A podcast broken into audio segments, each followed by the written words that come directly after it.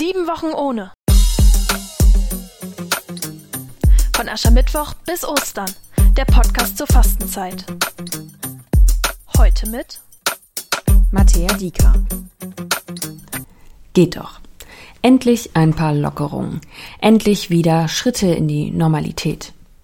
Manchmal habe ich das Gefühl, wir meinen die Situation voll im Griff zu haben.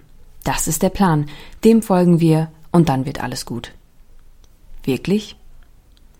In der Passionszeit erinnern wir uns an den Weg, den Jesus gegangen ist. Er ist den Leidensweg gegangen.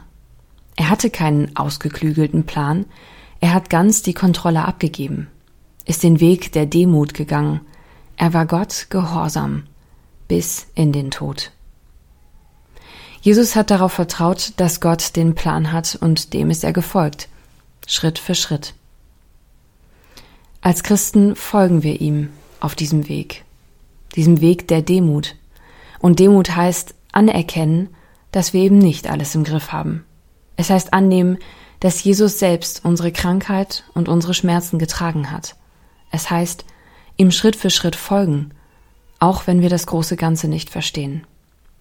Und Gott antwortet darauf. Wenn mein Volk sich demütigt und mein Angesicht suchen wird, dann werde ich ihnen vergeben und ihr Land heilen. Sie hörten heute Matthäa Dieker.